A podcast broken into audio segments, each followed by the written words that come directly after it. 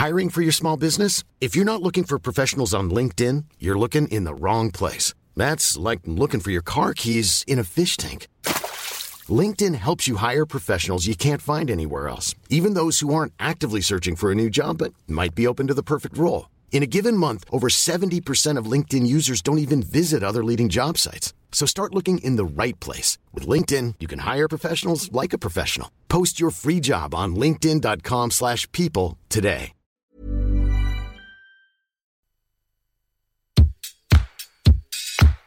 Place des fêtes, Antoine Dabrowski sur la Tsugi Radio. Salut tout le monde et bienvenue sur la 92e place des fêtes. 90 minutes en direct de notre studio du Parc de la Villette tous les jeudis à suivre en DAB+, sur Rage, la radio du mouvement Up et aussi en live stream vidéo sur nos réseaux sociaux. À partir de 18h, c'est une jeune femme qui va se mettre au platine et pas n'importe laquelle. Il s'agit de la parisienne Aneta. Aneta, c'est une des figures montantes de la techno à la française. Elle vient de lancer Mama Toldia. Plus qu'un label, hein, c'est une plateforme où les artistes peuvent se rencontrer, produire à quatre mains et sortir de leur zone de confort. La prochaine sortie du label est annoncée pour le 24 avril et on pourra fêter ça à Paris euh, au cours d'une soirée possession qui aura lieu le 21 mars. La fête, on l'a fait aussi demain à Rennes, à Lubu, avec la première Tsugi Super Club de 2020, un plateau aux couleurs euh, de Tsugi Radio, puisqu'on retrouvera notre résidente Léonie Pernet et sa techno ternaire, le live électro tonalité EBM de La Muerte, et puis euh, je vais même passer quelques disques pour démarrer la soirée. Alors si vous êtes à Rennes demain soir, on vous offre des invitations, des invitations à réclamer par mail avec vos noms et prénoms. Et un petit mot gentil à Jennifer, radio at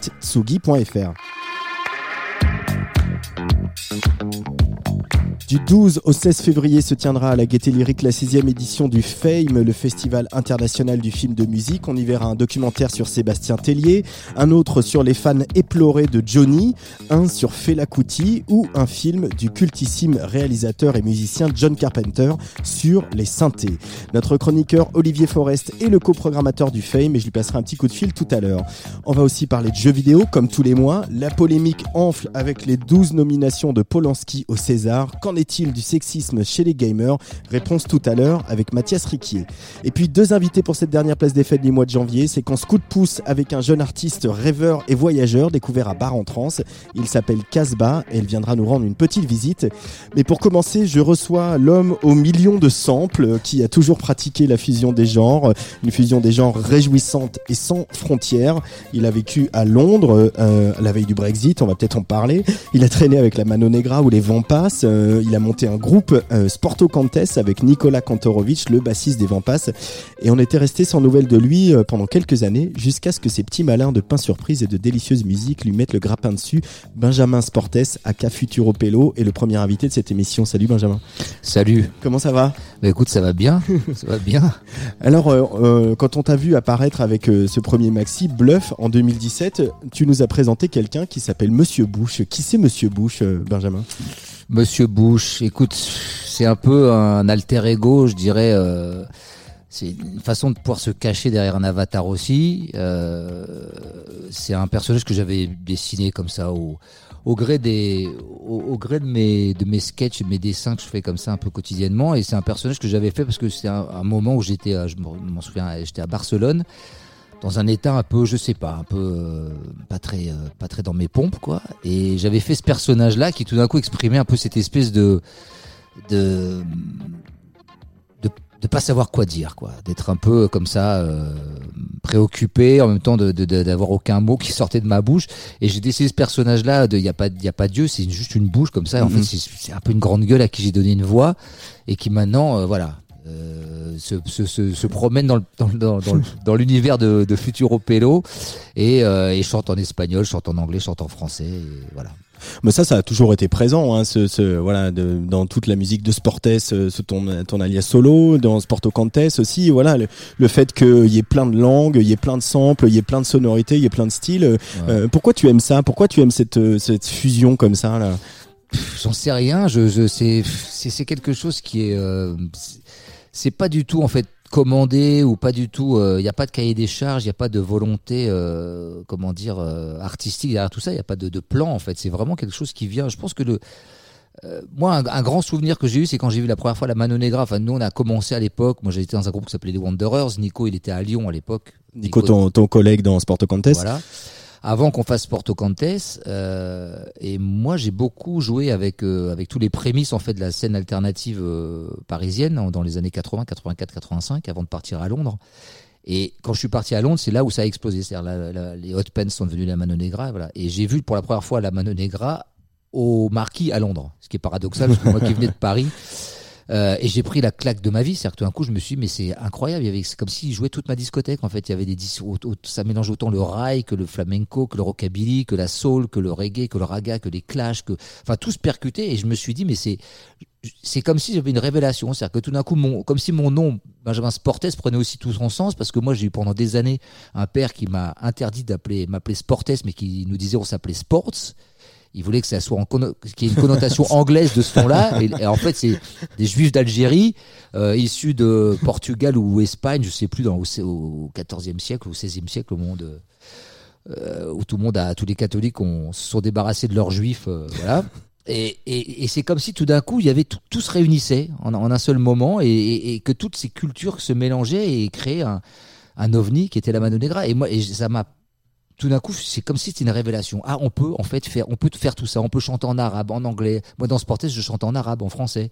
Euh, là, il se trouve que ma compagne, elle est très très ibérique. Elle a vécu au Mexique, en Argentine, la flaca, et qu'elle sa, sa seconde langue, euh, c'est l'espagnol, et du coup, c'est elle qui, écrit les textes dans, dans Futuro Pelo.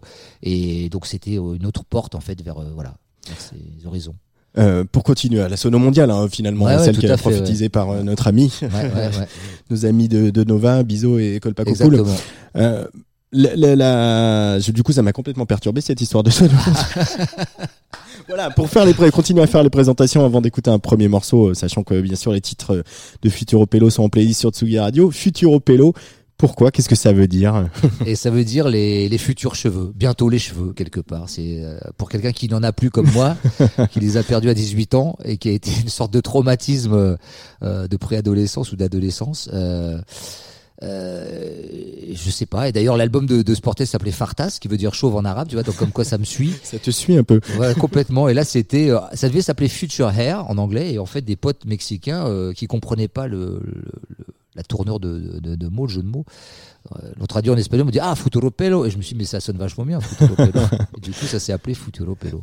Après, on pourrait dire un peu le mec du futur aussi. Il y a, ce côté, il y a Bah. cette connotation-là aussi. Ouais, ouais, le Pelo, euh, ouais, ouais, aussi. Dans Le sud, Pelo. ouais, dans, dans le sud, on dirait Pelo. Mais est-ce que du coup, ça dénote aussi euh, qu'il y a une, malgré le côté enlevé, enjoué, euh, ce qui a toujours, toujours eu c'est dans ta musique, hein, mais qui a aussi une forme de mélancolie, une forme de, de nostalgie? Ouais. Ouais. Bah ouais, c'est-à-dire que les, les textes de cet album en particulier sont assez dark en fait. Euh, En fait, moi j'étais parti sur une, une lignée assez euh, assez introspective et assez dark dans les instrus et tout ça. Et en fait, avec le label, le, on a on a quand même convié que on en est convenu que euh, bah voilà qu'il fallait que je donne peut-être une forme plus plus festive pour que le, le, le message passe plus facilement. Et que tout le monde se tire pas une balle dans la tête à la fin de l'écoute de l'album. Bah, c'est la définition de la pop musique, non? Bah, des choses euh, graves sur une musique légère. bah ouais, c'est ça. Futuro Pelo est l'invité euh, de Place des Fêtes numéro 92 en direct de la Villette. On écoute Terror. Ouais. On le prononce comment ça Allez, euh, mexicain? Terror. Terror. Allez, c'est parti.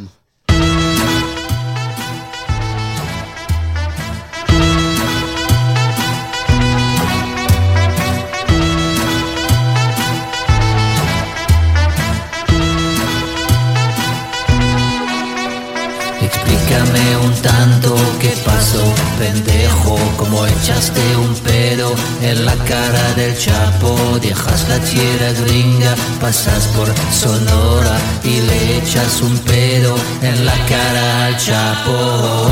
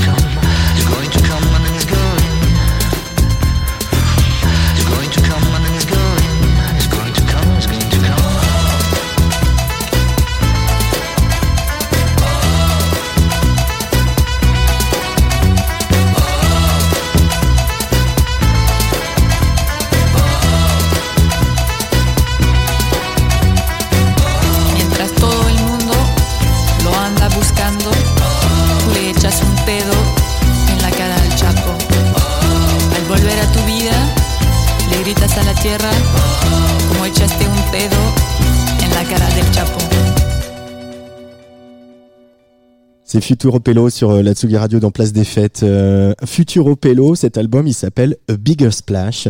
Euh, alors, on va se la péter un peu. On va parler de, de, de peinture. Évidemment, A Bigger Splash, quand on s'intéresse à, à, à l'image, à la peinture, au dessin, on pense tout de suite au tableau de David Hockney, euh, qui est donc, je vais essayer de le décrire à la radio, mais c'est pas mon fort. Voilà, on est, euh, voilà, faut imaginer une lumière très, très, très claire, très euh, d'été, soleil d'été qui brille sur une piscine où quelqu'un vient de plonger et qui fait, il y a juste les gerbes d'eau et au fond, il y a une maison euh, assez, assez moderne comme on Ouais. l'imaginait dans, la- dans les années 70. On pourrait être en Californie sur ce tableau, on sait pas trop où on est. En tout cas, c'est un, un peintre britannique qui s'appelle David Hockney. Pourquoi avoir fait ce clin d'œil à, à, à Hockney euh, dans le titre de ton album? Alors c'est un peu une, euh, une sorte de Enfin, sur le sur le premier EP de, de Futuro Pello euh, que j'ai dont j'ai fait la pochette, il y a la bouche de Monsieur Bush, donc de ce personnage, et Mm. euh, sur chaque côté il y a des palmiers. En fait, il y a des palmiers. Et ces palmiers-là, en fait, je me suis inspiré du tableau de David Hockney de Biggest Splash justement. Et en cherchant le, le nom pour l'album, euh, le Étienne Piketty de, de Pain Surprise me dit ah, ça pourrait s'appeler Splash. Et tout d'un coup, je me dis non, mais en fait, il faudrait que ça s'appelle A Big Splash parce que euh, Splash tout seul, ça faisait un peu euh, un peu kitsch. Et je me disais A Big Splash, c'est en, enfin c'est en même temps le- le- l'analogie du, du, du, du grand saut, euh, de la grosse éclaboussure. Et je me suis dit, ouais, c'est un peu le grand saut de l'album, quoi. Voilà. Donc on va et puis de clin d'œil à bien sûr David Hockney. Donc je sais pas, c'est une espèce comme ça d'image en disant ça y est, on, on est lancé là. Quand il y a eu euh, la séparation avec Nicolas de Sporto Cantes, euh, je disais tout à l'heure qu'on on n'avait plus de nouvelles de toi pendant pendant quelques années.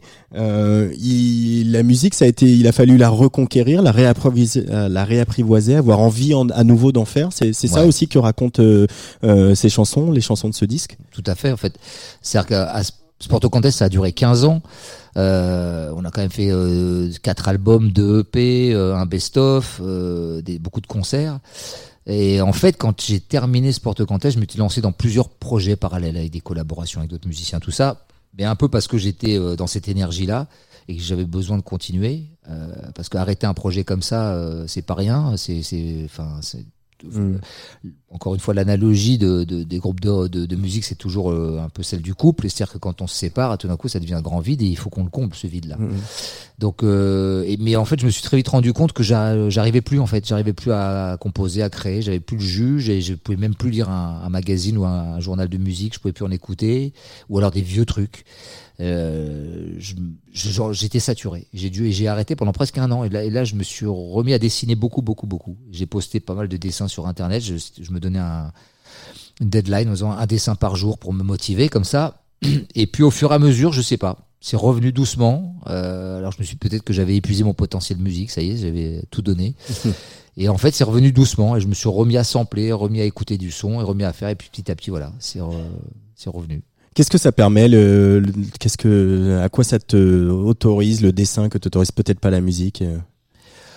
Bon, c'est une autre façon de- de- d'exprimer euh, d'exprimer quelque chose. Euh, Il y a y besoin de silence aussi pour le dessin peut-être? Il y avait un, il y avait un moment de couper les les, les haut-parleurs quoi? Bah bizarrement non parce que le, le- quand je dessine j'aime beaucoup écouter de la musique en fait. C'est donc euh, dans ces moments-là en fait c'est- c'est- en fait j'écoutais que des vieux trucs en fait. Que, que, que j'ai réécouté tous mes vieux disques j'ai réécouté que des vieux trucs qui me d'une certaine façon qui m'avaient euh, amené à la musique. Je- c'est comme si j'avais besoin de reset j'avais reseté en fait et qu'il fallait que je retrouve la raison pour laquelle j'avais fait de la musique la raison pour laquelle j'avais eu des émotions grâce à la musique et que j'avais perdu en fait et comment est-ce que je re- retrouvais ça? Est-ce que je le retrouve ou je le retrouve pas? Voilà Donc, le dessin me permettait de redécouvrir de, la, de la musique. Et d'a- et d'ailleurs, le, le, le premier nom qui apparaît sur euh, le, le texte qui accompagne la sortie de ton disque, pour nous les journalistes, Ah ouais. c'est Elvis Presley. Ah ouais, ouais, ouais. Toujours. On revient toujours Ah bah, à Elvis. pff, ouais, je, ouais, ouais, j'aurais, j'aurais, j'ai beau chercher d'autres artistes qui m'ont vraiment ébranlé comme ça, mais Elvis, ça, je m'en souviens très très bien. C'était avec un pote, on l'a vu à la télévision. T'avais quel âge? Euh, on a, à l'époque, on avait quoi, euh, 12 ans, 11 ans. C'était, euh, c'était une émission de de Eddie Mitchell où il passait, c'était euh, la dernière séance, il passait deux films. Il y avait eu deux films d'Elvis, dont euh, je sais plus, c'était Love Me Tender et puis euh, et puis euh, et King Creole. Et on voit Ah, King Creole. et King Creole fantastique et on voit Elvis Presley sur scène comme ça en train de se déhancher avec sa guitare avec son morceau ça devait être New Orleans ou je sais plus quoi et là on était scotché mais on était scotché comme l'ont été je pense les gens à l'époque en 54 quand ils ont découvert Elvis Presley c'est-à-dire qu'on on s'est dit c'est quoi ce truc quoi? Et, quand on lit des biographies de Dylan de de de, de, Springsteen et tout ça, et tous ces gens-là, c'est marrant, à cette époque-là, les Stones, c'est pareil, ils ont tous été marqués par l'arrivée de, d'Elvis Presley. Ce qui est fou, c'est que plusieurs dizaines d'années après, ça a fait ce même effet sur moi, sur des, des gens autour de moi. Et voilà. Donc c'est, je me suis dit, mais moi, c'est ça que je veux faire, quoi. Allez, on en parle depuis tout à l'heure. Je voudrais qu'on écoute quand même un petit bout pour les plus jeunes de nos auditrices et de nos auditeurs, un petit bout de Sporto Cantes, euh, bah, parce que quand même, hein, un certain, sûr, un certain lit. Juste un petit extrait, voilà, pour se remettre dans la, dans la vibe et voir que finalement tout ça n'est qu'un perpétuel recommencement. exactement.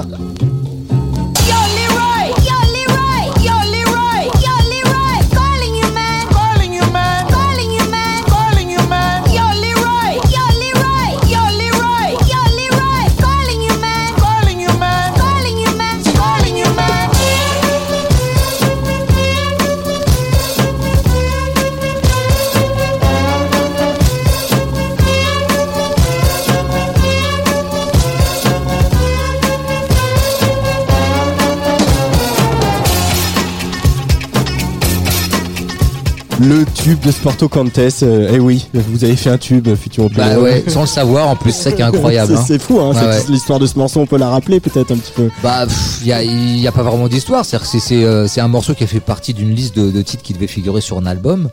Et puis euh, et puis et puis voilà. Et puis Et- celui- celui-ci a été fait euh, euh, comme les autres en fait, au même avec la même euh, la même envie, le même euh, la même euh, la même curiosité de diguer, de de, de chercher des des associations de samples, des associations de, de sonorités, et puis ça a donné ça, mais à aucun moment, euh, ni pour celui-ci, ni pour Whistle d'ailleurs, Mm. qui était sur l'album d'après.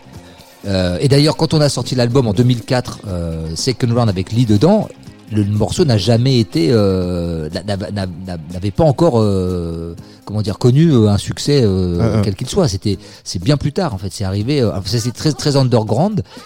Et c'est après, deux trois ans après, que ça a été tout d'un coup que c'est ressorti et que non, comme la musique, c'est très particulier hein, le, le chemin qu'elle prend.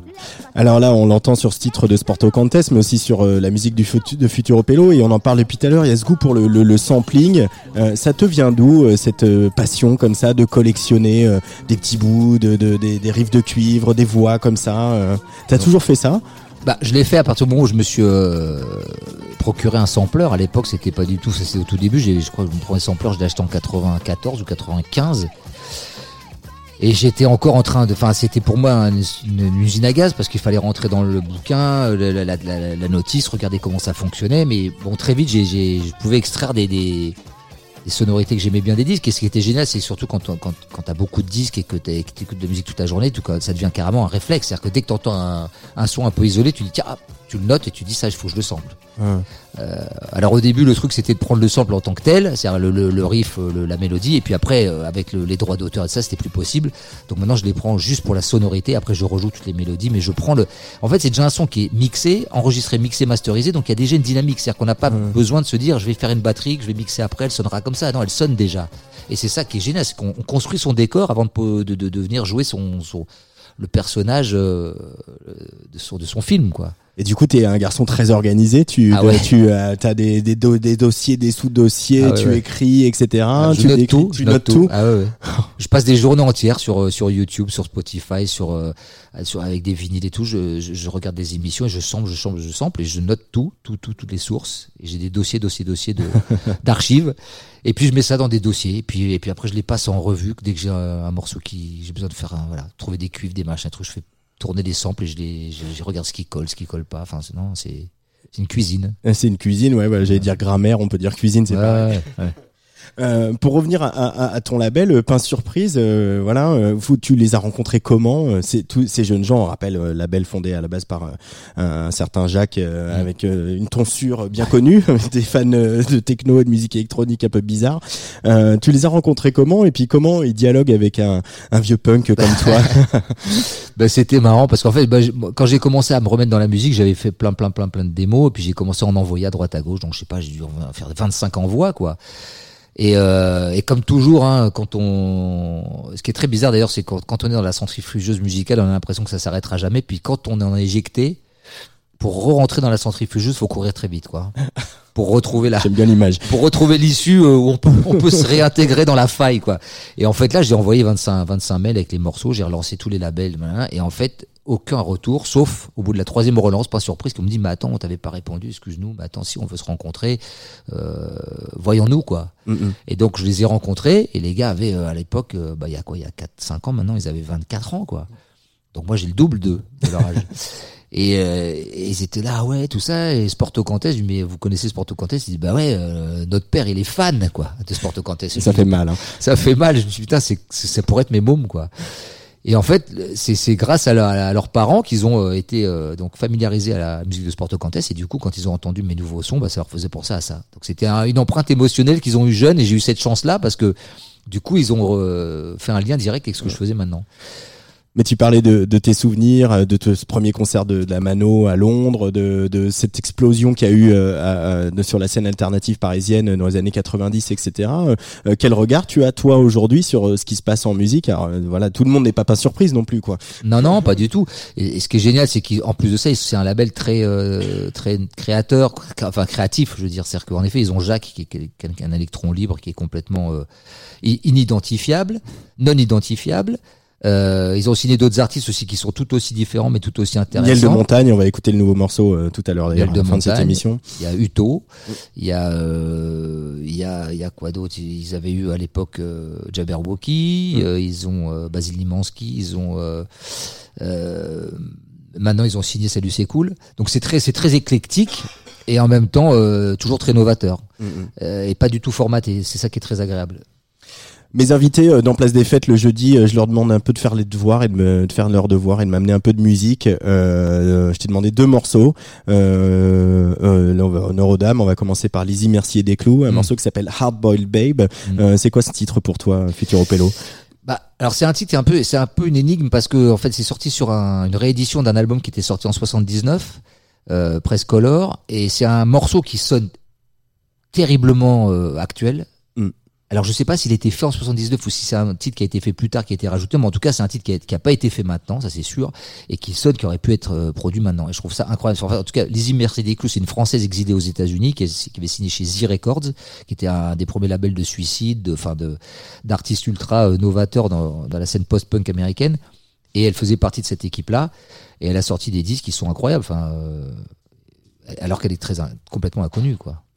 Et Lizzie Mercier des Clous, Lizzie Mercier des Clous choisi par Futuro Pello sur Sugi Radio dans Place des Fêtes.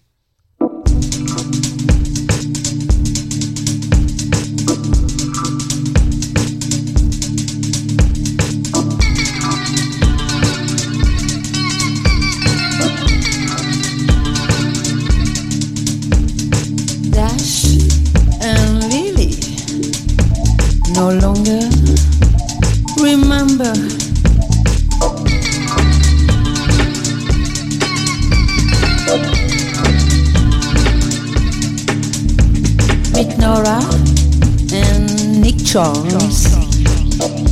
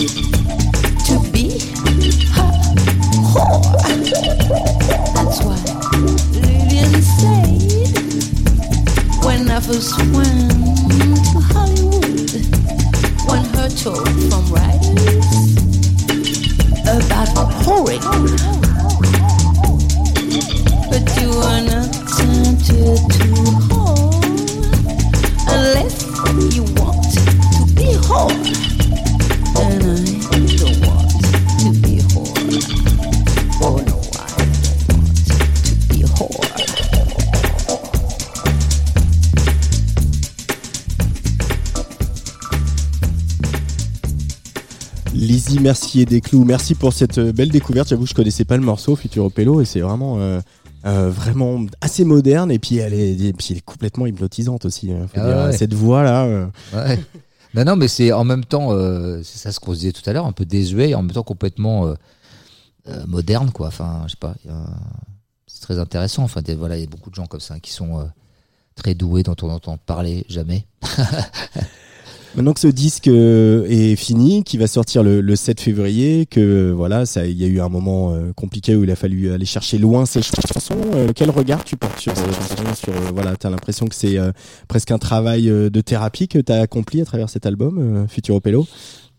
Ouais, ouais, je pense carrément, très clairement. Très Sur- clairement. Sur celui-là, ouais, sur celui-là, très clairement, parce que ça a vraiment été une période, euh, toute la, des différentes étapes de la, de la fabrication de ce disque. Je te dis, j'ai été passé par des phases très très euh, introspectives et très dark et euh, où même les instrus étaient euh, démultipliés dans la dans la dans les BPM euh, lents, si tu veux. Donc c'était très éthéré, très. euh, mais j'avais besoin de dire des choses. Je me suis dit en fait, si je continue à faire de la musique, si je continue à, à faire ce métier-là, j'ai envie de, de de toucher à quelque chose qui est plus qui est le plus juste en fait par rapport à moi, à ce que je vis, à ce que je vois, à ce que je pense. Et j'avais j'ai envie de d'utiliser ce médium en fait pour passer des voilà pour pas, pas pas des messages mais en tout cas en tout cas exprimer euh, exprimer ma, ma vision du monde quoi ma vision de que ce soit pas que de l'entertainment quoi Mais c'est finalement c'est mieux qu'une euh, psychanalyse euh, faire un album. bah non mais j'ai fait 12 ans de psychanalyse Ah donc bon ça- oui tout à fait à deux fois deux, deux séances par semaine quand même donc c'est peut-être ce qui m'a amené à à faire ce disque en tout cas à me à me libérer sur cet album de façon plus facile que si ça avait été euh,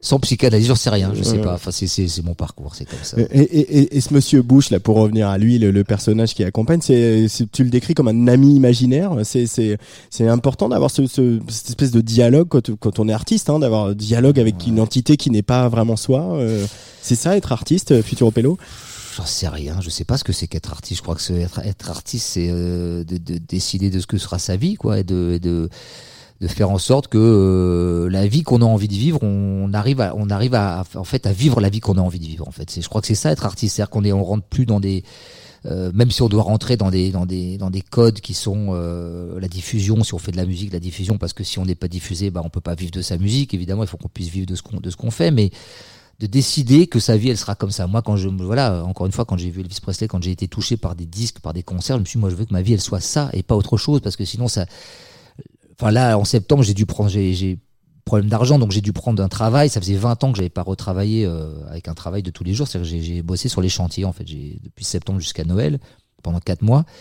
Et je me suis dit, putain, en fait, c'est ça que vivent les gens tous les jours. J'ai à se lever super tôt le matin, aller bosser. Bon, les chantiers, c'est particulièrement compliqué, mais je me dis putain c'est la, la vie est pas est pas simple en fait. C'est euh, et nous artistes on est souvent dans une bulle. On a l'impression que oui ceci oui cela. Mais en fait c'est on a de la chance c'est un luxe de pouvoir euh, de pouvoir faire ce qu'on fait et en même temps c'est un choix. C'est à dire qu'on se dit euh, la vie d'artiste c'est pas non plus euh, c'est une bataille quoi. C'est un choix c'est voilà pour vivre de la manière dont on a envie de vivre Est-ce que l'époque, elle t'inspire Une époque compliquée, hein, il y a une crise écologique, il y a une crise sociale, ça fait euh, l'impression que ça fait un an que tout le monde manifeste tous les trois jours en France. Euh, euh, demain, euh, demain, il y a le Brexit. euh, Voilà, après deux ans et demi de, de sketch incroyables de nos amis britanniques, un coup oui, un coup non. Bah demain, ça arrive. Enfin, toi qui as Ouais, vécu à Londres, enfin, voilà, tout ça, tout ça, c'est improbable. Est-ce que l'époque, elle t'inspire, elle se retrouve aussi de- dans, dans ta musique et comment Bah, moi, j'ai été très secoué par les gilets jaunes.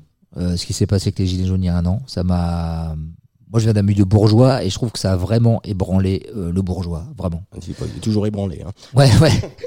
ça, mais ça, le bourgeois qui est en moi, c'est-à-dire que en fait, le bourgeois, c'est pas simplement avoir de l'argent, avoir des moyens. C'est, c'est une éducation, c'est une ADN, C'est une culture. c'est une culture, c'est, euh, comment voir les choses d'une certaine telle et telle manière, comment on, comment on appréhende, quels amis, avec quels amis on va se mettre. Enfin, c'est vraiment ça, le- la culture bourgeoise. Elle est et je suis pas du tout, euh, comment dire, moi, je, je renie pas du tout ça. C'est, c'est de là que je viens et je suis, euh, voilà, c'est comme ça.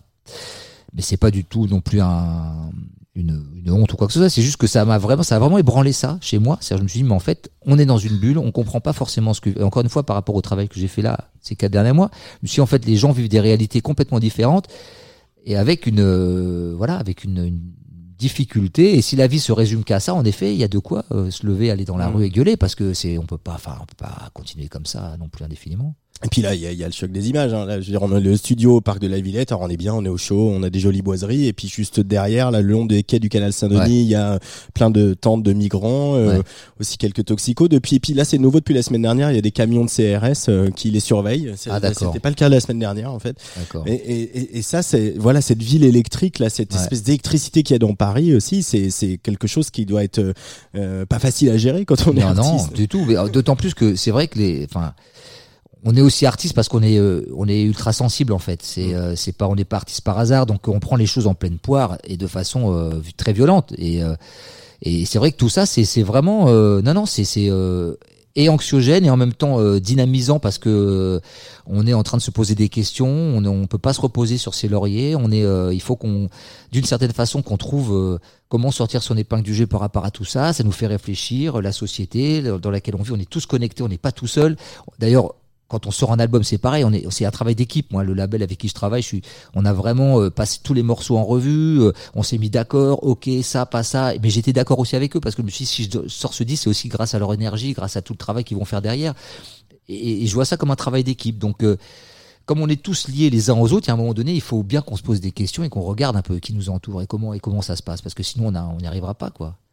Deuxième choix de Futur Pello pour cette émission, c'est les euh, B-52s.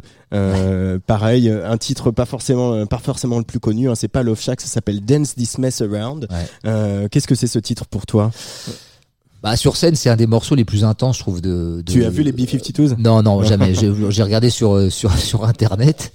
Euh, j'ai pas eu la chance de les voir en vrai à l'époque. Euh, bien que je me rappelle très bien de, de Planète Claire. Non, d'ailleurs, si c'est Planète Claire, ce premier album quand il est sorti, c'était complètement. Mhm. euh, mais je les ai pas vus. Euh, et ce morceau-là, c'est le plus lent de l'album, mais c'est le plus intense, je trouve. Le plus lent de- et le plus intense. Ouais. hein. B-52s sur la Tsugi Radio et sur Rage, la radio du mouvement Up avec Futur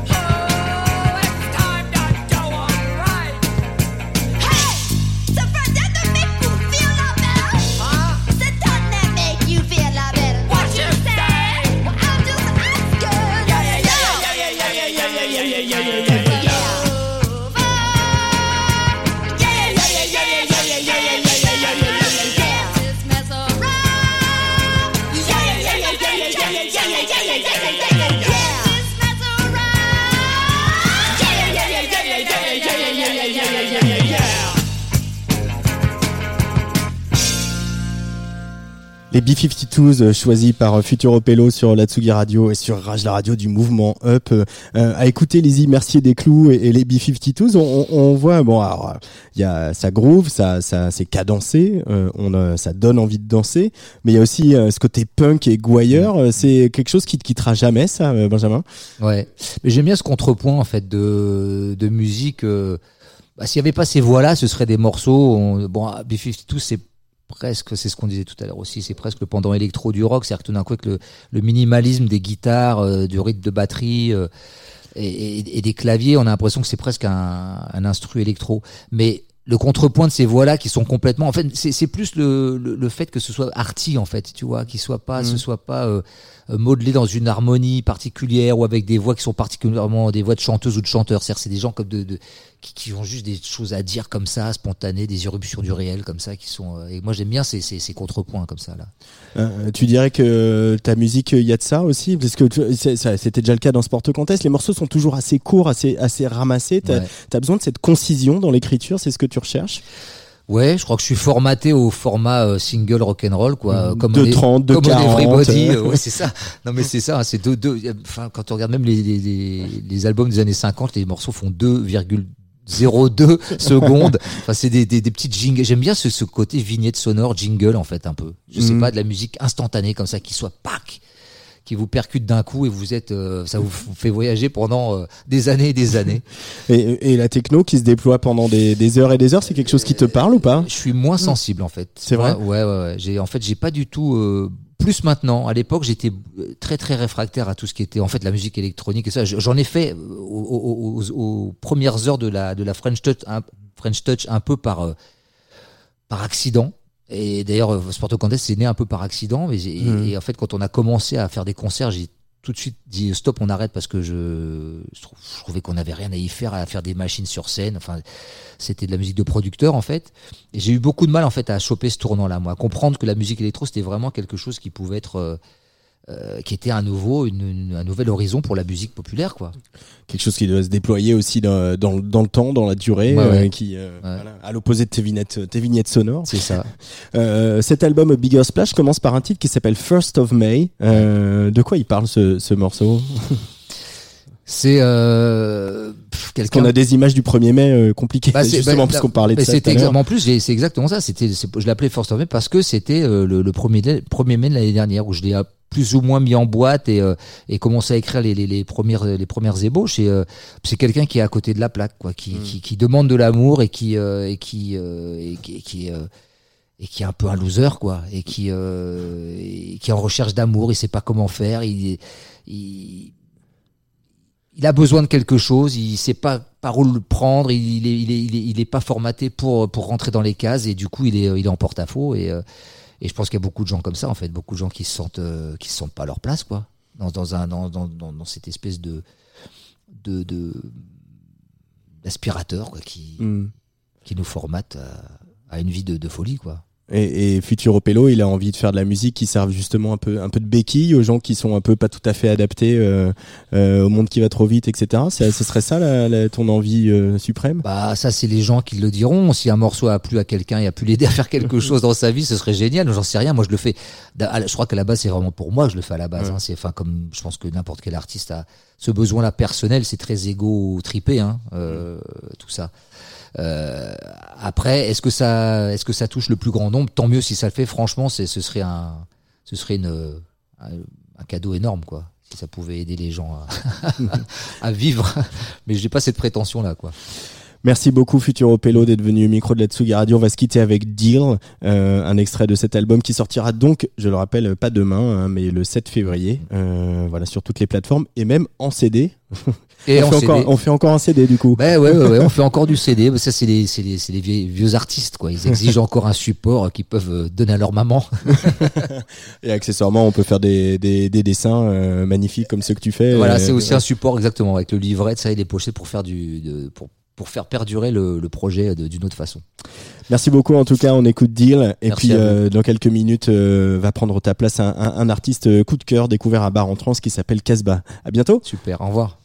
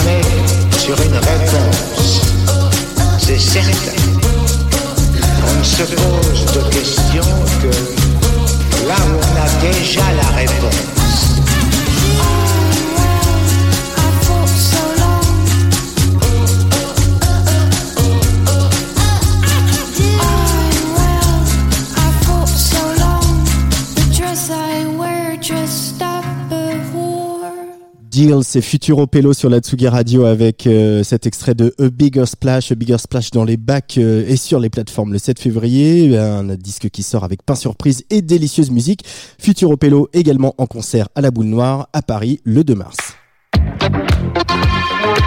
Place des fêtes, Antoine Dabrowski. Vous écoutez Place des Fêtes sur Rage et sur Tsugi Radio. Tsugi Radio, la musique venue d'ailleurs, on vous rabâche les oreilles avec ça. Alors ailleurs pour nous, c'est bien sûr les, les nombreux festivals où on se rend et dont on vous fait profiter. Et ailleurs, ce sont aussi euh, des sonorités métissées, des rencontres stylistiques euh, qu'on apprécie. Et euh, voilà, le- mon prochain invité coche un peu les deux cases. Euh, c'est euh, Casbah. Bonjour Casbah. Alors je vais t'ouvrir ton micro, ça sera Ah, mieux. yes, bonsoir à tous. Euh, oui, je dis je coche les deux cases parce que, bah, effectivement, euh, on va l'entendre. Il y a des sonorités métissées, des sons glanés un peu à droite à gauche. On va en parler. Et puis il y a aussi pour nous une découverte qui s'est faite à Bar en Trans euh, grâce à l'ami Philippe Le Breton. Euh, c'est important pour euh, quand on est un jeune artiste un, passage à Bar en Trans, euh, Casbah? Euh, oui, ça, ça ouais, c'est clair que c'est important. C'est une belle opportunité de euh, de se confronter et au public professionnel et au public en général. Surtout que j'avais jamais, je m'étais rendu compte que j'avais jamais joué à Rennes avant les bars en trans et que j'ai même j'avais même rarement été à Rennes et notamment c'était assez étrange ce jour-là. C'était un gros brouillard à couper au couteau. C'est- Ah bah, c'est la Bretagne. hein. Non, non, je, mais pour en revenir au bar en trans, ouais, c'est, euh, je pense, c'est un, passage assez, assez cool pour un, pour un musicien. Euh, on va être obligé, Casbah, donc euh, on a eu que deux morceaux, dont un, dont un qui tourne sur Tsugi Radio qu'on va réécouter tout à l'heure. On va être obligé de te ranger dans la catégorie des musiciens nomades, puisque apparemment c'est un peu comme ça que tu te définis. C'est une dimension importante pour toi, le nomadisme, pour l'artiste que tu es. Alors, c'est, une dimension importante, mais en, ouais, en termes de style, c'est, de la musique électronique, quoi qu'il en soit. Mais, mais euh, oui, c'est, en fait, c'est même la base de mon travail, le nomadisme, parce que ça fait quand même, euh, ça fait trois ans que je me suis vraiment euh, mis un système de composition et de recherche euh, sonore euh, en, tête pour ce prochain album qui s'appellera Bon Voyage. C'est vraiment l'idée de parcourir un peu les pays avec des enregistreurs, un petit parc micro et d'aller à la rencontre des sons et d'essayer non pas de faire un album en réfléchissant aux sons que je vais potentiellement utiliser mais plutôt euh, composer euh, avec ce que en dépit de ce que j'ai au fait vraiment c'est les sons que je vais piocher que je vais aller trier souvent par hasard d'ailleurs qui vont créer mes rythmiques et mes bases de, de sonorité et c'est un travail totalement inversé à ce que j'ai pu faire où des fois je, je composais mes synthétiseurs et tout j'essayais de les trouver moi-même là c'est plutôt le contraire je vais plutôt en dépit de ce que je, je, je rencontre sur la route quoi. Euh, ces pays que tu, que tu traverses, que tu fréquentes, c'est, on peut en parler, c'est lesquels euh, où? Ben, là, j'ai fait un gros focus sur ce prochain album, sur euh, l'Europe, mais encore un plus gros focus sur l'Afrique du Nord, en fait, sur le Mhm. Maghreb. D'un point de vue personnel, je voulais vraiment. euh, c'est même pas une, euh, une, ap- une réappropriation culturelle, c'est même pas une appropriation culturelle, c'est une découverte culturelle. C'est-à-dire vraiment, euh, il y a toujours un petit tabou dans la famille, comme dans beaucoup de familles Maghreb, Maghreb sur les origines, d'où on vient, d'où nos parents, d'où nos grands-parents viennent quand nos parents sont arrivés ici ça a été on, on se tait et puis on fait ce qu'il y a à faire pour pas faire de vagues et nous on a la chance d'être la génération d'après née un peu entre les deux avec la culture euh, du, pays d'origine euh, plus la culture d'où je suis né en France. Et, on a la chance en plus en tant que français on, on- on aime bien ouvrir un peu nos gueules. Donc j'ai- on a la chance d'a- d'avoir l'audace de pouvoir essayer de découvrir notre culture. C'est pour ça que ça s'est quand même pas mal axé sur l'Afrique du Nord, parce que j'ai j'ai eu envie d'y aller, j'ai envie d'aller voir. Et là, ça fait quand même maintenant deux ans que j'y vais à peu près tous les deux mois, où je me suis intégré à des collectifs sur place et on crée énormément de résidences, de soirées, de, euh, de compos, euh, voilà. Comment il se passe le, dialogue avec les musiciens que tu rencontres sur place? Parce que vous êtes aussi, euh, bah voilà, tu viens de le dire, tu es français, tu es né ici, euh, les générations avant toi ont fait en sorte que tu sois complètement français, que tu toutes les chances de ton côté. Euh, Là-bas, c'est différent, c'est des pays qui ont- sont confrontés à des réalités politiques plus plus complexes parfois, euh, un quotidien plus dur à gérer, moins de ressources. Voilà, c'est quoi qui, qui t'ont apporté et toi, qu'est-ce que tu, as pu le- leur apporter ou leur montrer ou le- quelle porte leur ouvrir? Non, en fait, on est vraiment parti sur la base de. On est des musiciens, on s'en fout d'où on vient. On est des musiciens et puis on, on essaye de, de, de, au début de juste faire de la musique. Et c'est vrai que petit à petit, on a commencé à pas mal parler. Mais toi, ça se passe comment chez toi? Mais moi, je leur dis, mais c'est simple. Moi, j'achète, euh, j'achète ce matos-là. J'économise un peu. J'achète ce matos-là et tout. Et euh, ça, c'est le premier choc, euh, je pense culturel. C'est quand je me suis dit, tiens, il y a la TB3 qui va sortir. Là, je vais l'acheter et tout. Je vais mettre quelques ronds de côté. Je vais l'acheter. Et, et, les potes là-bas m'ont expliqué, Ouais, mais nous, on sait même pas que ça sort. Et puis, on ne pourra jamais l'avoir parce qu'on peut pas la commander. Et c'est là je me suis dit, mince, ouais, il y a quand même un écart assez important. Et euh, moi, ce que je peux faire, c'est apporter ce que je peux apporter, euh, c'est-à-dire en termes de ressources euh, et matérielles. Et en tout cas, au niveau des ressources de son, c'est vraiment les potes du Maghreb qui m'apportent Mm. essentiellement un max de choses. Je passe des heures et des heures à écouter de la musique avec eux. Ils, sont fous de, de- de la recherche, du digging internet et ils sont ils ont des pépites en- dans, dans leur clé USB. Et, et donc du coup, eux m'apportent vraiment cette culture que moi j'aurais pas sur euh, et déjà la culture traditionnelle que j'ai petite j'ai des brides de, de, de, de mon enfance mais qui m'apportent vraiment euh, en, en, en face quoi en direct. Et euh, et aussi de tout ce qu'ils vont diguer en musique électronique et autres. Et moi peut-être l'apport un peu plus euh, technique des choses. Mais encore une fois on s'apporte euh, c'est vraiment un échange mutuel. Et je suis pas un messie et c'en est pas pour moi non plus mais juste une belle communication entre musiciens quoi. Et ta famille, que tu ailles euh, comme ça explorer euh, les racines, la musique traditionnelle, la poésie, la littérature, euh, tout ce, parce qu'on retrouve tout ça. hein. Je- J'en j'en- j'en- j'en rejoins d'ailleurs les, les auditrices et les auditeurs à aller écouter un mix qui est disponible sur ta page YouTube, euh, qui m'a qui m'a beaucoup plu, où on sent voilà tout qu'il y a il y a beaucoup de choses qui, qui d'influences qui viennent se mélanger et, et se et danser comme ça sur euh, sur la musique électronique que tu proposes. Donc euh, pour revenir à la question, ta famille, euh, ils sont contents que tu fasses ce, ce travail de recherche là ou comment ça se passe avec ouais, eux? bien, bien sûr, ils sont, ils, sont, ils sont vraiment contents, et ils sont fiers, même si au début ils me l'ont pas forcément montré et que euh, ils, ils se comprenaient pas au début la démarche que j'avais, Mm. mais à force euh, ils l'ont comprise à tel point que euh, ma mère en parle à toutes ses copines et que j'ai reçu des, des centaines de cassettes audio euh, algériennes de super musique algérienne que là je dois trier maintenant, tout un patrimoine, tout un héritage. Et euh, bon, mis à part qu'ils ont peur quand je prends l'avion, je prends souvent l'avion euh, du coup. euh, Mm. malheureusement pour l'empreinte carbone, mais heureusement pour la découverte culturelle. Il y a Et, pas mal de dates là, je vais en donner quelques-unes. Ouais, du coup, alors, ils, ils, ils en prennent conscience petit à petit. Et pour, pour tout dire, du coup, là, c'est euh, la, la première date où ils vont voir le projet Casbah. Ça fait à peu près deux ans que je tourne sur ce projet. Ça sera là, à l'Institut du monde arabe, en février. Du coup, c'est la première Euh, fois ça c'est le verront 28 février pour Arabofolies hein, à, Exactement. à- à Lima. Ouais, donc c'est la première fois qu'ils viennent me voir. Je vais les mettre bien. Euh, je voudrais que, euh, on- je pense que on va prendre rendez-vous euh, là prochainement avec ton équipe pour que tu viennes mixer euh, ici, euh, parce que vraiment ce mix il m'a, vraiment tapé dans l'oreille.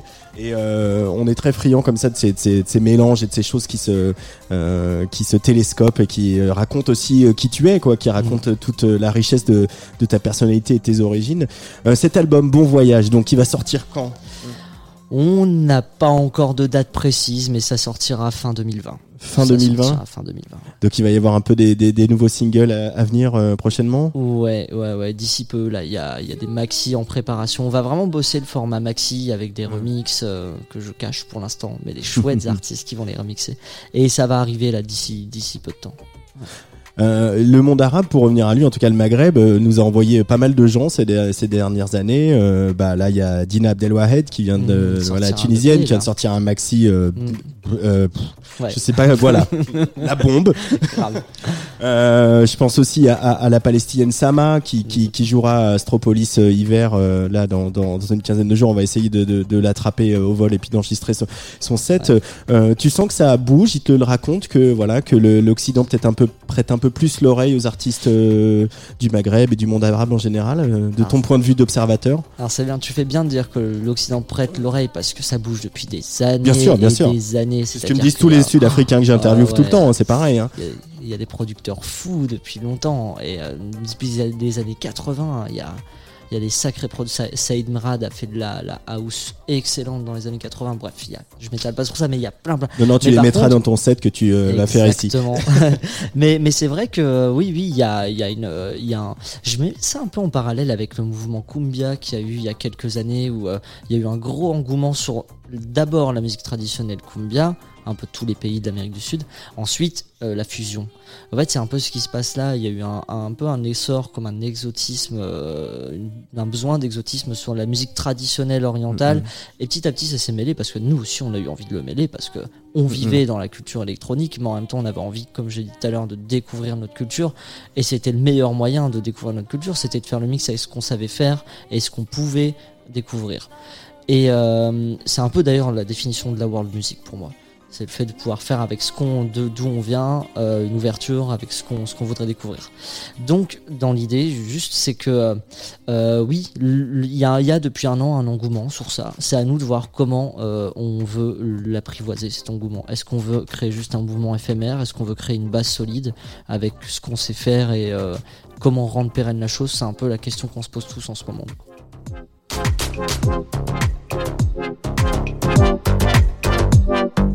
Chupem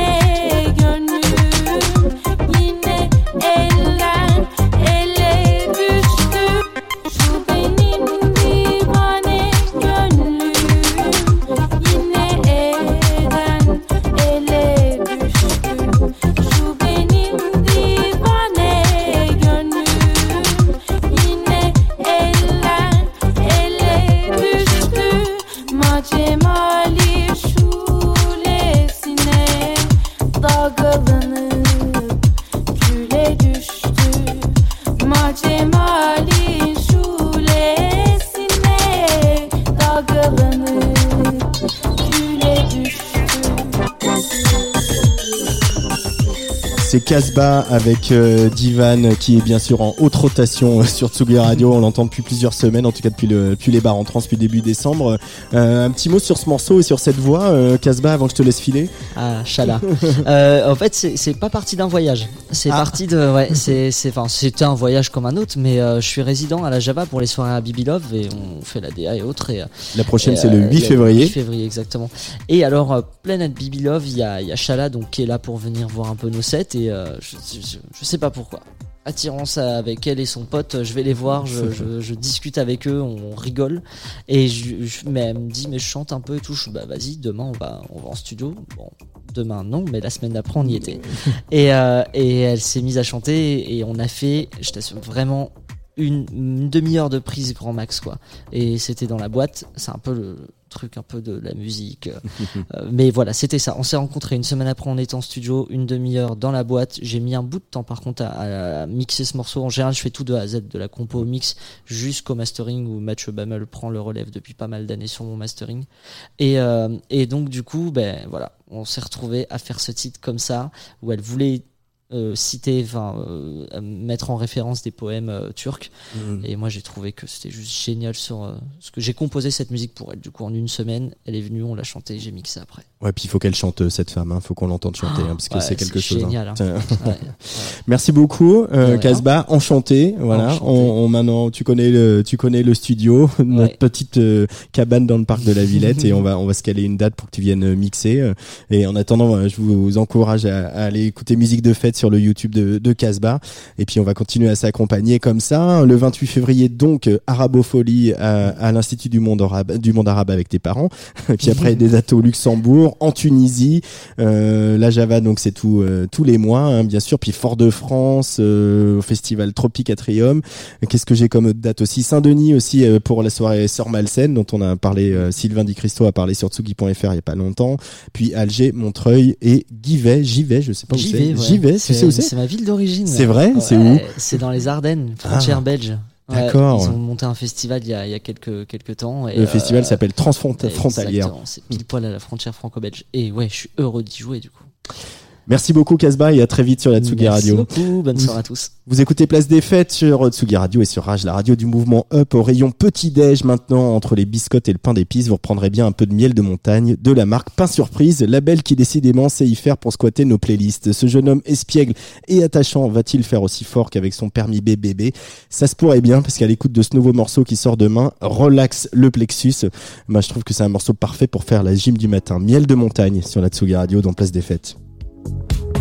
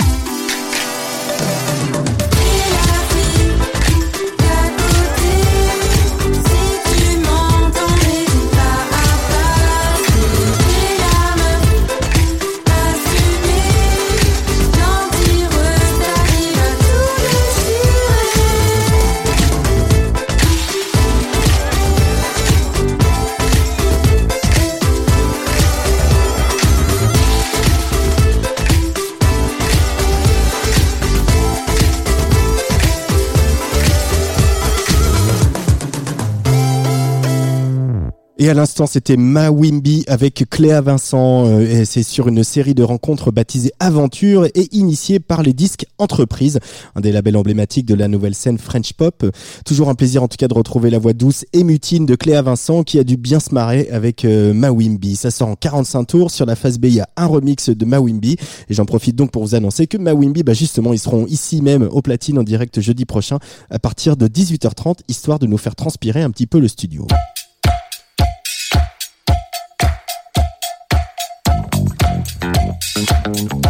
Place des fêtes sur la Tsugi Radio. Tous les jeudis à 17h. Et on va parler jeux vidéo maintenant comme tous les mois avec Mathias Riquier. Salut Mathias. Salut, ça va? Ça va bien et toi? Ça va, mois de janvier, mois de jeux vidéo, hein, on reste dans nos lits à jouer euh, pendant des heures à Zelda, j'aime bien. Alors de quoi nous parles-tu aujourd'hui? Je vais faire des reproches aux jeux vidéo aujourd'hui. Ah, bah. Voilà, j'ai été gentil avec le jeu vidéo jusqu'à présent et j'ai pas changé d'avis. Hein. Pour moi, c'est toujours le truc le plus cool du monde, mais il y a forcément de gros progrès à faire sur plusieurs points. Après le vélo quand même. Après le vélo, ok, d'accord, bon, j'avoue, tu m'as démasqué. Euh, du coup, il y a un point en particulier hein, qui nécessite qu'on en parle ce soir. Donc, si je te demande quel hashtag Antoine a, a marqué euh, notre époque récemment, disons dans les cinq dernières années, tu dis quoi? Euh, bah je sais pas, MeToo. Au hasard, je- tu as raison. Donc euh, voilà, on a, on a beaucoup parlé de Roman Polanski ces derniers jours. On a aussi parlé de l'histoire de Sarah Abitbol et des patineuses françaises qui viennent de prendre la parole sur ce qu'elles ont vécu. Euh, Ce matin même sur France Inter, c'était assez, assez, euh, assez poignant, hein, tout ouais, à fait, ouais, voilà. En tout cas, ça prouve qu'il y a encore des pans entiers de la société qui sont encore verrouillés par des rapports de domination flippants, très très flippants. Et tu t'en doutes, le jeu vidéo est loin, très très loin d'avoir vécu son émancipation des modèles masculinistes reléguant les femmes, qu'elles soient joueuses, héroïnes de jeux vidéo, donc ou travailleuses dans l'industrie du jeu vidéo. Il y a beaucoup de développeuses aussi, euh, comme des objets dont on peut disposer à sa guise. Et s'il y a bien une industrie créative qui porte du coup une responsabilité énorme dans la construction des codes sociaux des ados, euh, avec le nombre de jeux vidéo qui se vendent, imagine bien. Donc euh, Mhm. voilà, c'est bien le jeu vidéo. Euh, on va revenir quelques années en arrière au moment d'une affaire qui a fait grand bruit.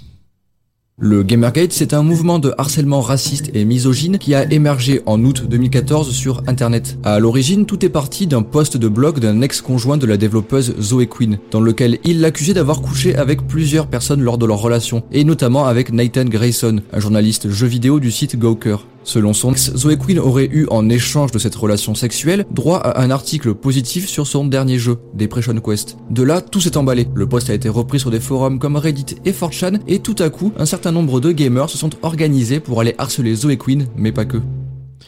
Voilà, cet extrait provient d'un documentaire qui vient de sortir hein, en accès libre sur YouTube et qui s'appelle Qui sont les joueurs de jeux vidéo? tout simplement par Thomas Versavo.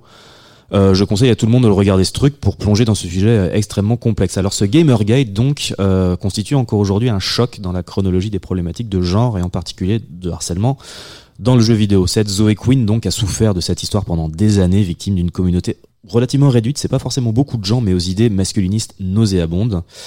On les appelle par pas mal de noms, notamment les incels pour involuntary celibates, euh, persuadés que tous leurs mots viennent des femmes qui sont des êtres mauvais par essence parce que bah, les rejettent tout simplement. Voilà. Et, et au Charmant. passage, ouais, charmant. Hein. Et au passage, c'est j'entraîne pas mal euh, à l'extrême droite de l'échiquier des idées, mais voilà, on va pas aussi euh, voilà rentrer là-dessus, mais euh, ça, la chronique ferait un quart d'heure. Euh, on les a vus s'épanouir sur des forums de culture geek les plus borderline, comme 4chan qui a été cité. Euh, et en France, on peut retrouver ce type de comportement sur certaines sections du site jeuxvideo.com. Je sais pas si tu te rappelles, Antoine, de l'affaire Nadia Dam. Ouais, ouais, bien sûr. Nadia Dam, la journaliste qui a été harcelée euh, par des ados après une chronique qu'elle avait faite. hein. C'est ça, Mathias? Exactement. Euh, cette chronique, c'était précisément sur cette section du forum, donc dont, dont elle dénonçait les pratiques la plupart du temps choquantes. On parle de harcèlement, on parle de photomontage, on parle de diffamation, de moquerie sexiste, etc., raciste et homophobe aussi.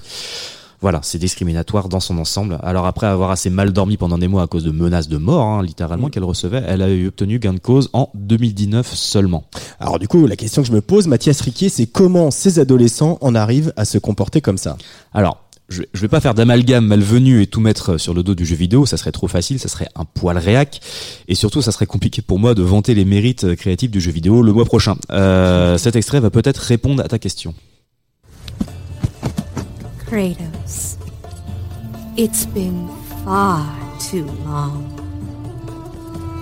Even though you are no longer the god of war, you can still share my bed. I have no time for games, Aphrodite. Do you know how long it's been since a real man has come into my chambers? Eh Voilà, tu comprends un peu l'idée. Euh, bon, T'imagines que si on laisse tourner l'extrait, tu comprends bien qu'on va finir par entendre une jeune femme lascive gémir de, de plaisir. C'est un extrait de God of War, hein, une série de jeux hyper connus dans lesquels tu diriges Kratos, donc Kratos en français, euh, jeu- dieu de la guerre déchu. Et t'imagines bien que le principe c'est de couper des têtes à la hache. hein. Le jeu c'est vraiment ça l'idée. Très bien, hein, why not? Mais à chaque épisode du jeu, ça scène où le joueur peut décider de disposer du corps d'une femme hyper sexualisée, généralement la- le torse à l'air, euh, qui s'offre au héros naturellement. Voilà, la caméra se détourne pour la scène de sexe, mais il faut quand même envoyer des combinaisons de touches comme dans un jeu de combat un peu pour arriver à la faire jouir. sérieux? Voilà, ouais, ouais, il se passe vraiment ça. C'est vraiment très bizarre. Euh, donc t'as bien compris l'idée. Le problème n'est pas tant qu'on parle de sexe dans un jeu vidéo, pourquoi pas. Euh, mais là que le problème c'est que les éditeurs de jeux créent une attente vis-à-vis des joueurs qui savent qu'ils vont pouvoir tirer leur coup virtuellement sans aucune introduction à la notion de consentement. C'est vraiment ça le vrai problème de fond. Donc ce genre de séquence qui finit par construire des images du genre euh, les femmes sont faites pour être à notre disposition et si elles ne le sont pas, c'est légitime de leur faire subir le pire. Voilà. God of War est un exemple tragique parmi d'autres. La série a évolué sur ce point parce que le monde change et que la parole se libère, très bien. Mais le vrai problème aujourd'hui aussi, c'est que le curseur qui sépare ce type de jeu des jeux plus inclusifs, au discours moderne, aux héroïnes qui sont des sujets actifs de leur propre aventure, dont on a déjà parlé ici, bah, ce curseur, il avance pas très vite. Et pour que ça bouge, il faut aussi des contre-exemples mainstream.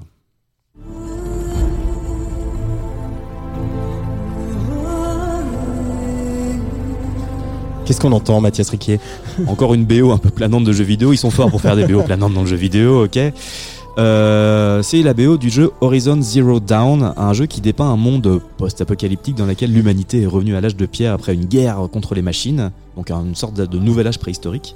Et on y dirige une héroïne donc forte, agile, puissante, absolument pas sexualisée, habillée normalement, euh, qui désingue des robots de 10 mètres de haut sans sourciller. Alors dit comme ça, ça a pas l'air fou, ça devrait même être normal. Mais l'intérêt de ce jeu, en dehors de son parti pris progressiste sur les questions de genre, on n'est pas non plus euh, sur un jeu féministe, mais euh, voilà. Son intérêt donc, c'est qu'il s'est vendu par caisse entière. On parle d'un blockbuster, c'est quasiment l'équivalent dans Avengers dans le jeu vidéo, hein, vraiment Horizon Zero Dawn. Donc c'est vraiment un contrepoint parfait à God of War. Euh, qui est aussi un blockbuster, et ça pose des bases qui sont déjà très différentes pour ce qui est de la lecture des rapports entre humains, euh, beaucoup moins genrés, sans domination systématique des hommes. Mais il y a du boulot encore. Il y a pas mal de boulot. Voilà, je rappelle juste la référence du documentaire. Donc c'est Qui sont les joueurs de jeux vidéo par Thomas Versavo. Ça se retrouve euh, bah, sur YouTube ou alors il y a un excellent article sur le documentaire sur le site Ouzbek Erika. Merci beaucoup, Mathias Riquier. On se revoit le mois prochain en espérant que Polanski ait pas raflé ses 12 Césars. Tout à fait. on fera le bilan. Et puis euh, nous, dans quelques minutes, on va parler du, du Fame avec euh, Olivier Forest, un des, un des coprogrammateurs de- du Festival international de films de musique. Euh, elle est programmée euh, au Fame, on va, on va en parler. C'est bien sûr Maud Jeffrey avec son projet autour euh, de Philippe Glass. Maud Jeffrey euh, qu'on avait reçu euh, au tout début hein, de, de, de ce studio ici euh, euh, dans le parc de la Villette avec cet album donc Still Life euh, composé avec euh, la musicienne Lavinia Meyer euh, et inspiré par l'œuvre de Philip Glass ici par Einstein on the Beach.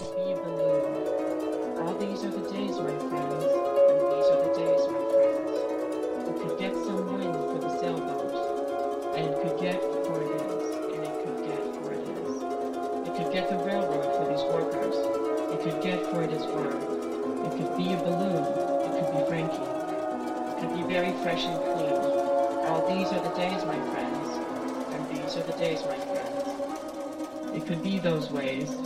Will it get some wind for the sailboat? It could get for it is it.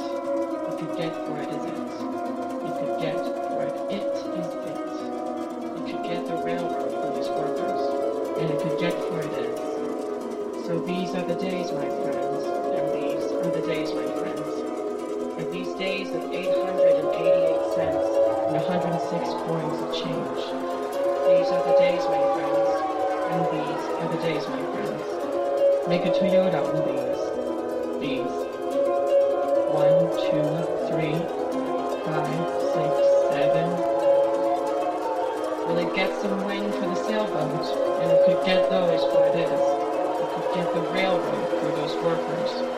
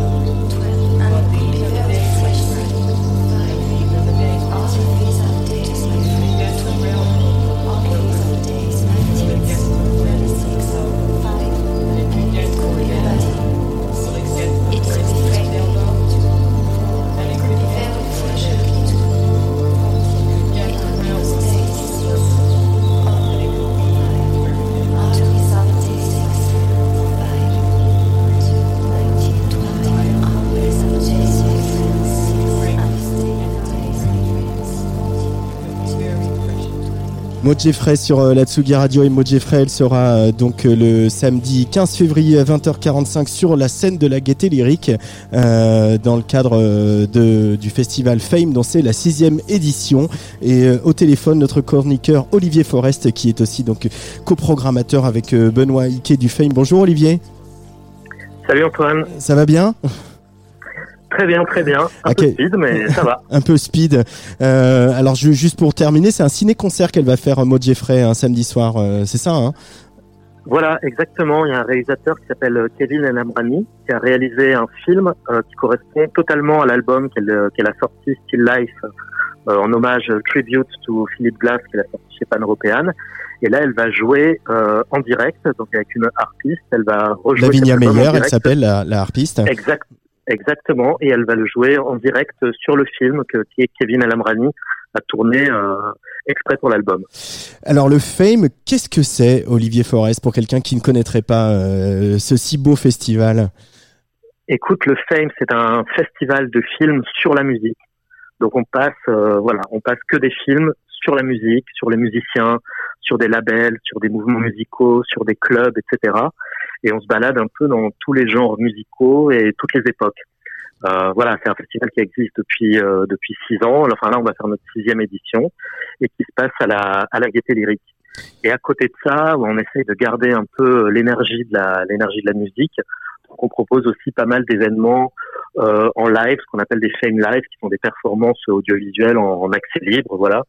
Et puis euh, des conférences, des rencontres, euh, des, on invite beaucoup de réalisateurs.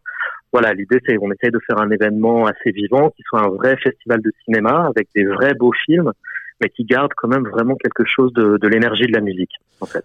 Et et il y a aussi une particularité, vous avez euh, tenu à ce qu'il y ait un jury qui ait une remise de prix. euh, c'est plus si souvent le cas dans les, dans, dans les festivals, en tout cas dans les festivals de musique, on n'y est pas forcément habitué. Euh, pourquoi ce choix, Olivier Forest? Bah, écoute, c'est aussi une façon. C'est vrai que c'était, c'était, ça a été une vraie question. On y a vraiment réfléchi. On s'est dit est-ce que ça vaut le coup À quoi ça sert Est-ce que, est-ce que ça a un intérêt de mettre les films en compétition euh, les uns face aux autres, etc.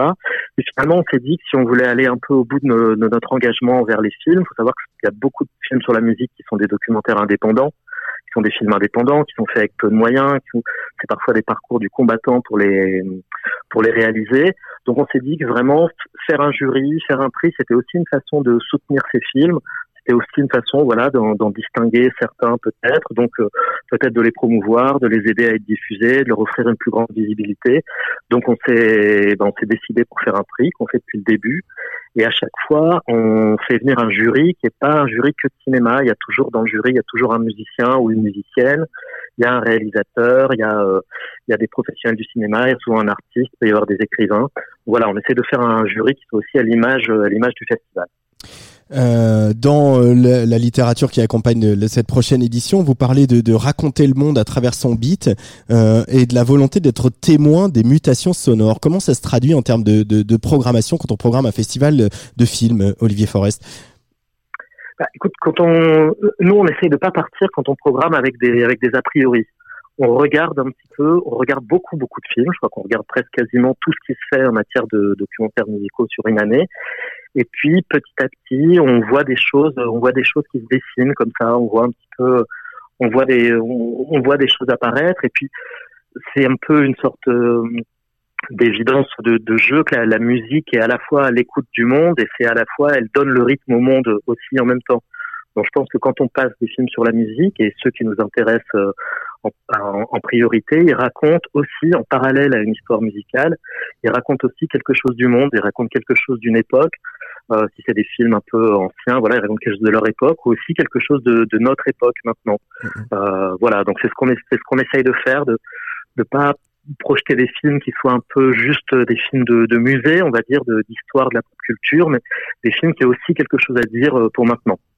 Euh, alors justement, c'est un poste privilégié hein, d'être euh, programmateur d'un festival euh, de cinéma parce que comme ça, on, on a l'occasion une fois par an de, de faire un espèce d'instantané de, l'état de l'époque, de l'état de la création. Euh, par rapport à, à l'année dernière, que- qu'est-ce que quelles sont les grandes tendances qui se dégagent en ce début d'année 2020 euh, de ton point de vue d'observateur et de programmateur du Fame, Olivier Forest?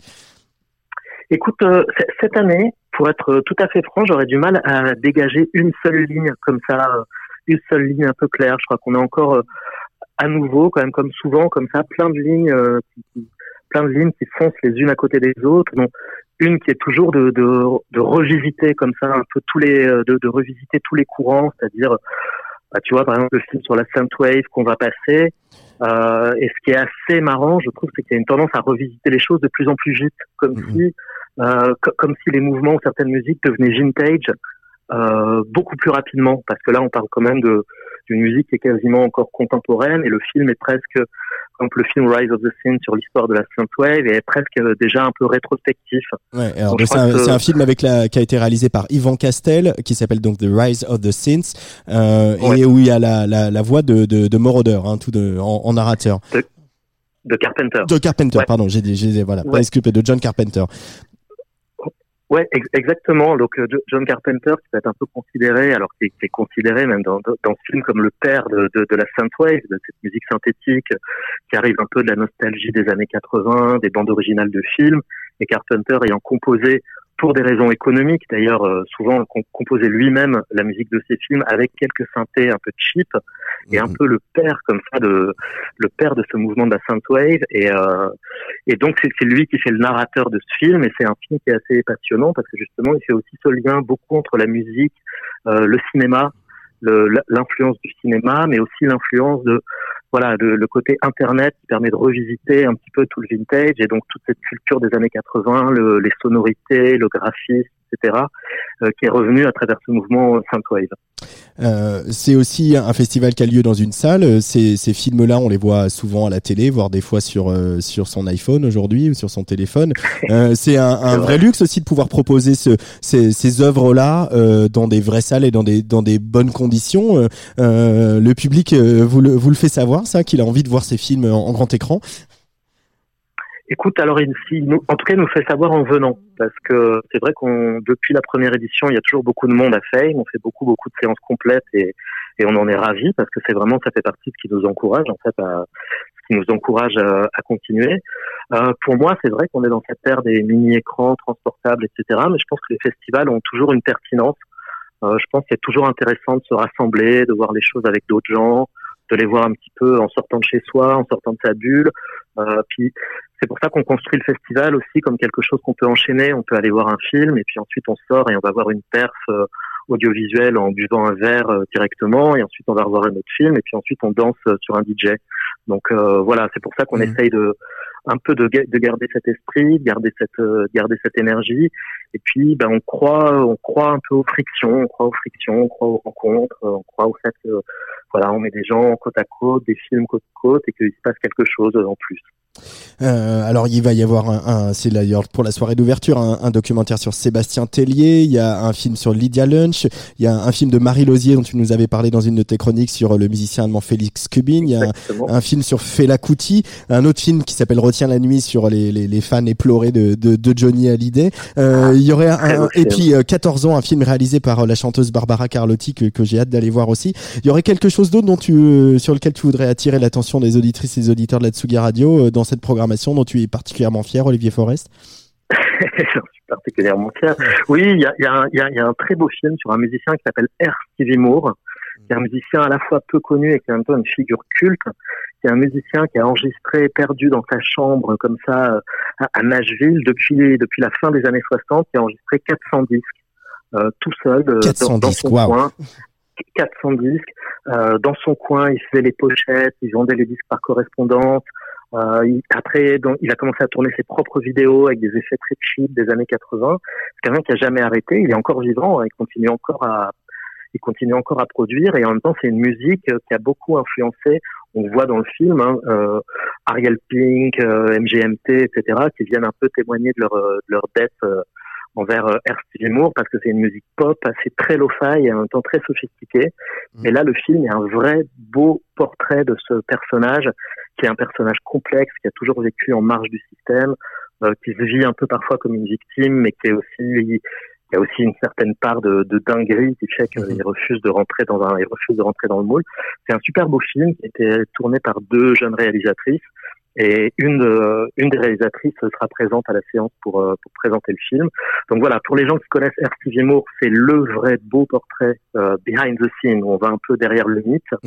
Et pour les gens qui connaissent pas R. Stevie Moore, c'est une vraie occasion de rencontrer une œuvre assez dingue et un artiste non moins dingue. Allez voir des films sur la musique du 12 au 16 février à la Gaîté Lyrique à l'occasion du, du Fame. Nous, en tout cas, on, y- on y sera. Et puis, on se retrouve euh, très vite sur Tsugi Radio, Olivier Forest. Avec grand plaisir, Antoine. Merci beaucoup, merci beaucoup. Euh, place des fêtes euh, numéro 92, c'est presque fini. Merci à Jennifer Mézi, Futuro Pello, Casbah, Casbah, Mathias Riquier, Olivier Forest. Demain à 17h, c'est le retour de chez Michel, notre émission de musique et de gastronomie qui s'intéresse ce mois-ci au café. Demain soir, je vous rappelle qu'on sera tous à l'Ubu à Rennes avec euh, La Muerte et Léonie Pernet. Il y a des places à gagner pour cette soirée par mail à radio.atsugi.fr. Place des fêtes revient jeudi prochain en direct de notre cabane dans le parc de la Villette. Je recevrai le Marseillais Kid Francescoli, mais aussi Patrice Bardot qui viendra nous parler du nouveau Tsugi avec, attention événement, en couverture, The Black Madonna. Et ouais, une interview menée par Clémence Meunier. Et puis au platine, je vous l'ai déjà dit, ce sera Mawimbi. Vous restez bien branchés sur Tsugi Radio parce que dans quelques instants, c'est Aneta qui va mixer rien que pour vous. Un mix à suivre aussi en live stream vidéo sur les pages Facebook de Tsugi et Tsugi Radio. Je tiens à remercier d'ailleurs Maxime Legendre de la production du Trameldo pour le petit coup de pouce backline. Aneta a lancé l'année dernière un label qui s'appelle Mama Toldia. On en reparlera avec elle, hein, euh, sans doute un peu plus tard dans la saison, puisque la deuxième sortie du label est programmée pour le 24 avril. Aneta part faire un petit tour en Amérique du Sud. Elle sera aussi à Turin le 8 février. Une soirée possession à Paris le 21 mars. Elle ira faire un petit tour en Russie, au Berghain, à Nuit Sonore. Bref, tout va bien pour Aneta. Avant de lui laisser les platines, on écoute un extrait de la première sortie du label. Aneta à quatre mains avec Sugar. Ça s'appelle Candy from Strangers. Allez, bye bye.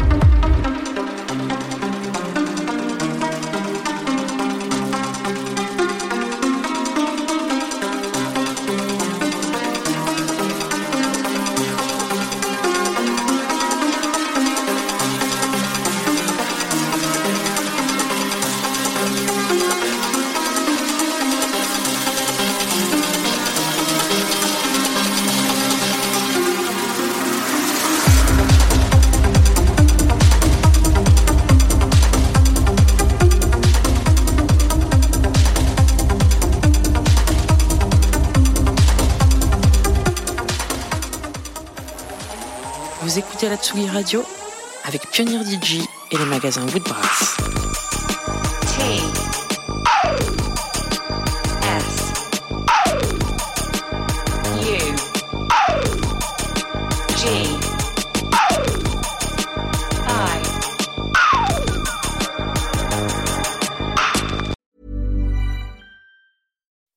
When you make decisions for your company, you look for the no brainers. If you have a lot of mailing to do, stamps.com is the ultimate no brainer. Use the stamps.com mobile app to mail everything you need to keep your business running with up to 89% off USPS and UPS. Make the same no brainer decision as over 1 million other businesses with stamps.com. Use code PROGRAM for a special offer. That's stamps.com code PROGRAM.